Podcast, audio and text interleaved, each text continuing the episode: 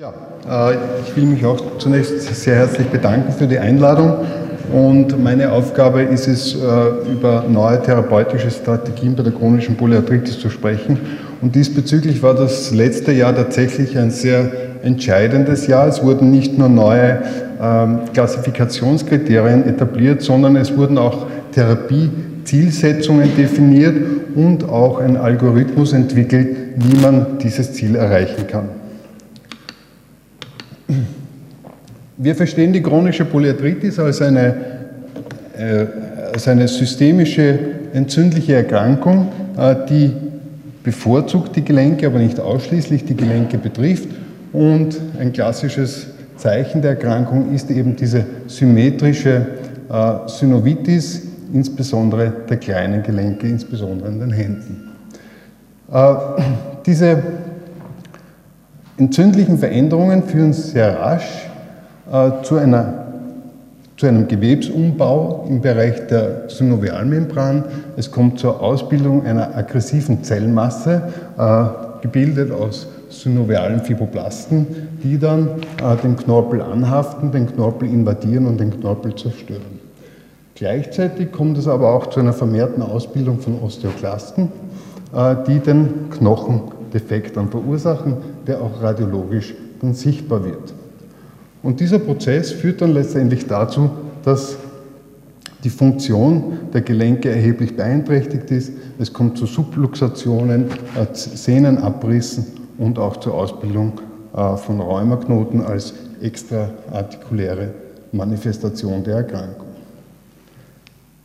Ein wichtiger Aspekt der Erkrankung ist aber auch, dass diese chronische Polyarthritis auch als maligne Erkrankung aufgefasst werden kann, weil sie mit einer, äh, mit einer erhöhten Mortalität einhergeht. Und das ist in dieser Grafik dargestellt. Nach einer fünfjährigen Krankheitsdauer öffnet sich hier eine Schere, die belegt, äh, dass die Patienten mit einer chronischen, langjährigen chronischen Polyarthritis eine erhöhte Mortalität haben.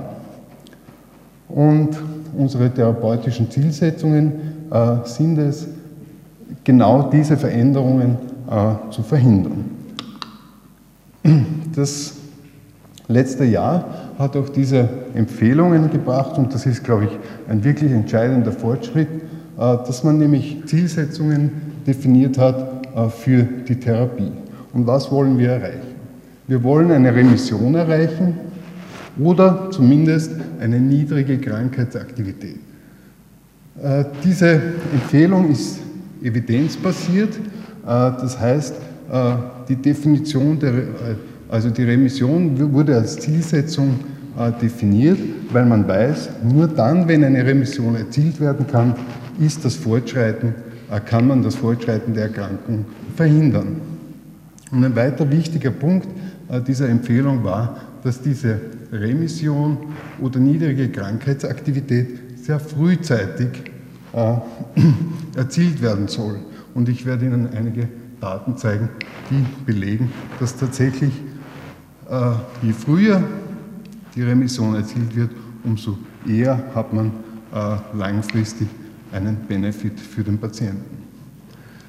Diese Zielsetzung der Remission oder niedrigen Krankheitsaktivität impliziert aber auch, dass, das, dass die Patienten engmaschig kontrolliert werden müssen. Und sie müssen nicht nur engmaschig kontrolliert werden, sondern man braucht auch Instrumente, die den Zustand, den aktuellen Zustand des Patienten genau beschreiben. Und derartige Instrumente wurden auch an unserer Abteilung äh, federführend auch mit dem Daniel Aretaha entwickelt und die haben doch eine wesentliche Erleichterung für das Management der Patienten gebracht. Äh, das Instrument, das wir anwenden und das erlaubt, den Zustand des Patienten zu bestimmen, ist äh, dieser Clinical Disease Activity Index. Äh, das ist ein Index zusammengesetzt aus verschiedenen Krankheitsparametern, die aufgrund dieser, dieses Index kann man definieren, wie es dem Patienten geht. Ist der Patient in einer Remission? In niedriger, mittlerer oder hoher Krankheitsaktivität. Und welche Parameter fließen in diesen Index ein?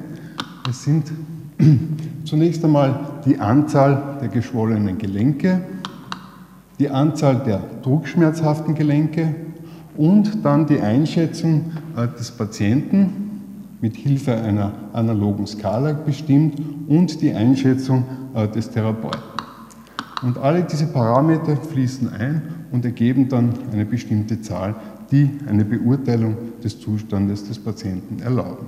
Und was äh, an diesem Index so hilfreich ist, dass man hier ohne Labor auskommt, rein durch klinische äh, Untersuchung des Patienten kann dieser Index ermittelt werden. Und mit, diese, mit Hilfe dieses Indexes kann man auch äh, beurteilen, wie es dem Patienten unter, unter, unter der Therapie geht, hat man einen therapeutischen Erfolg erzielt oder nicht. Also das ist ein sehr bewährtes Instrument, das uns in der täglichen Praxis sehr, sehr hilft. Gut, äh, ich habe Ihnen gesagt, es ist entscheidend, dass das Ziel der Therapie, die Remission, äh, zu erzielen, äh, möglichst frühzeitig erfolgen soll. Worauf basiert diese Empfehlung? Und die Valerie Nell von unserer Abteilung hat sehr früh, schon 2004, eine Studie äh, unternommen, wo sie zwei Patientenpopulationen definiert hat. Eine Patientengruppe, die sehr frühzeitig eine Basis, eine effiziente Therapie bekommen hat, also innerhalb der ersten drei Monate äh, der Erkrankung und hat die äh, Gruppe verglichen mit einer anderen Gruppe, die erst später, nach drei Monaten, äh, die Behandlung bekommen hat. Und was man an dieser Grafik sehr eindrucksvoll sieht, dass diejenigen Patienten, die sehr frühzeitig eine effiziente Therapie bekommen haben, nach drei Jahren Krankheitsverlauf immer noch besser abschneiden als die Patienten, bei denen man erst später mit der Behandlung begonnen hat. Das trifft nicht nur für den Krankheitsverlauf zu, sondern auch für die radiologisch strukturell nachweisbaren äh, Veränderungen an den Gelenken. Weil man, wie man an dieser Grafik sieht, dass nämlich bei den Patienten, die erst später die Behandlung bekommen hat, diese Schäden vor allem im ersten Jahr der Krankheit aufgetreten sind und diese Schäden nicht wieder gut zu machen sind. Das heißt also, diese Studie belegt eindrucksvoll, dass ein frühzeitig effizienter therapeutischer Ansatz langfristig das Outcome der Erkrankung verbessert. Welche Basistherapeutika oder welche neuen Basistherapeutika, die sogenannten Biologiker, stehen uns zur Erreichung dieses Ziels zur Verfügung? Es sind einmal die TNF-Blocker. TNF-Blocker stehen seit etwa zehn Jahren für die Behandlung der chronischen Polyarthritis zur Verfügung. Äh, die Gruppe der TNF-Blocker wurde in den letzten Jahren noch erheblich erweitert äh, durch die Zulassung des Golimumabs und des Certolizumabs. Aber es gibt eben auch andere therapeutische Strategien mittlerweile, nämlich den Co-Stimulationsblocker, der vor allem auf die T-Zellen wirkt und auch die Depletion der B-Zellen hat sich als effiziente therapeutische Strategie etabliert. Und nicht zuletzt äh, wurde letztes Jahr auch äh, der Interleukin-6-Rezeptorblocker äh, für die Behandlung der chronischen Polyarthritis in Europa zugelassen. Und auf diese Art und Weise haben wir ein ganzes Arsenal von therapeutischen Möglichkeiten, um das Ziel einer Remission oder zumindest einer niedrigen Krankheitsaktivität zu etablieren. Äh, ein wichtiger Schritt, ein wichtiger nächster Schritt, nachdem man die Zielsetzungen definiert hat, äh, war, einen Algorithmus zu entwickeln, wie man dieses Ziel erreicht. Und das ist ebenfalls im letzten Jahr publiziert worden. Und äh, was entscheidend ist, ist, diese Empfehlungen sind evidenzbasiert. Und ich werde Ihnen ein Dia zeigen zuletzt, das aus diesen Arbeiten, die eben belegen, dass diese Empfehlungen auf klinischen Daten beruhen. Also sobald die chronische Polyarthritis diagnostiziert ist, wird man, wie eigentlich schon lange, äh, zurzeit üblich, mit einer Basistherapie beginnen und die erste Wahl ist nach wie vor das Methotrexat. Wenn es Kontraindikationen gegen das Methotrexat gibt, wird man zu einer Alternative, zu einer alternativen konventionellen Basistherapie greifen, nämlich zum Leflunomid oder zum Sulfasalatin. Interessant ist auch, dass es eine gewisse Renaissance äh, des intramuskulären Goldpräparats Tauredon gibt, äh, das ja eigentlich kaum mehr angewendet worden, worden ist, aber hier wieder als Alternative auch mit hineingenommen wurde. Nachdem diese Basistherapeutiken nicht sofort wirken, wird man am Beginn der Erkrankung, um eben äh, die entzündliche Aktivität äh, zu hemmen, eine Kombinationstherapie mit Glukokortikoiden äh, anstreben, um tatsächlich die entzündliche Aktivität zu hemmen.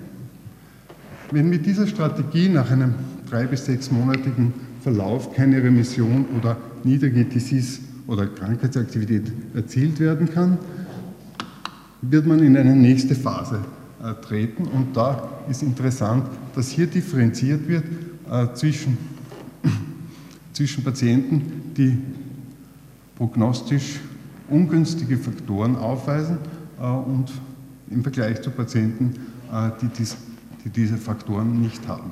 Das heißt also, man versucht ein individualisiertes therapeutisches Konzept zu entwickeln, je nachdem, ob die Krankheit einen aggressiveren Verlauf nimmt oder einen weniger aggressiven Verlauf. Ungünstige, ungünstige, prognostisch ungünstige Faktoren wären eben hohe Titer von Rheumafaktoren oder Antikörpern gegen zitrulinite Peptide oder das frühe Auftreten von äh, radiologisch nachweisbaren Erosionen. Wenn derartige Faktoren vorliegen, wird man nicht zögern, äh, zu einem TNF-Blocker zu greifen und zu einem TNF-Blocker deswegen, weil das die Biologiker sind, mit denen wir am meisten Erfahrung haben. Wenn dem nicht so ist, wird man äh, ein alternatives äh, konventionelles Basistherapeutikum wählen. Wird das Ziel nicht erreicht, nämlich die Remission oder die niedrige Krankheitsaktivität, wird man in eine dritte Phase treten. Und in dieser dritten Phase wird man diesen TNF-Blocker, das Biologikum, durch ein anderes ersetzen. Und ich habe erwähnt, es gibt mittlerweile dieses Abatacept, Rituximab und Tocilizumab.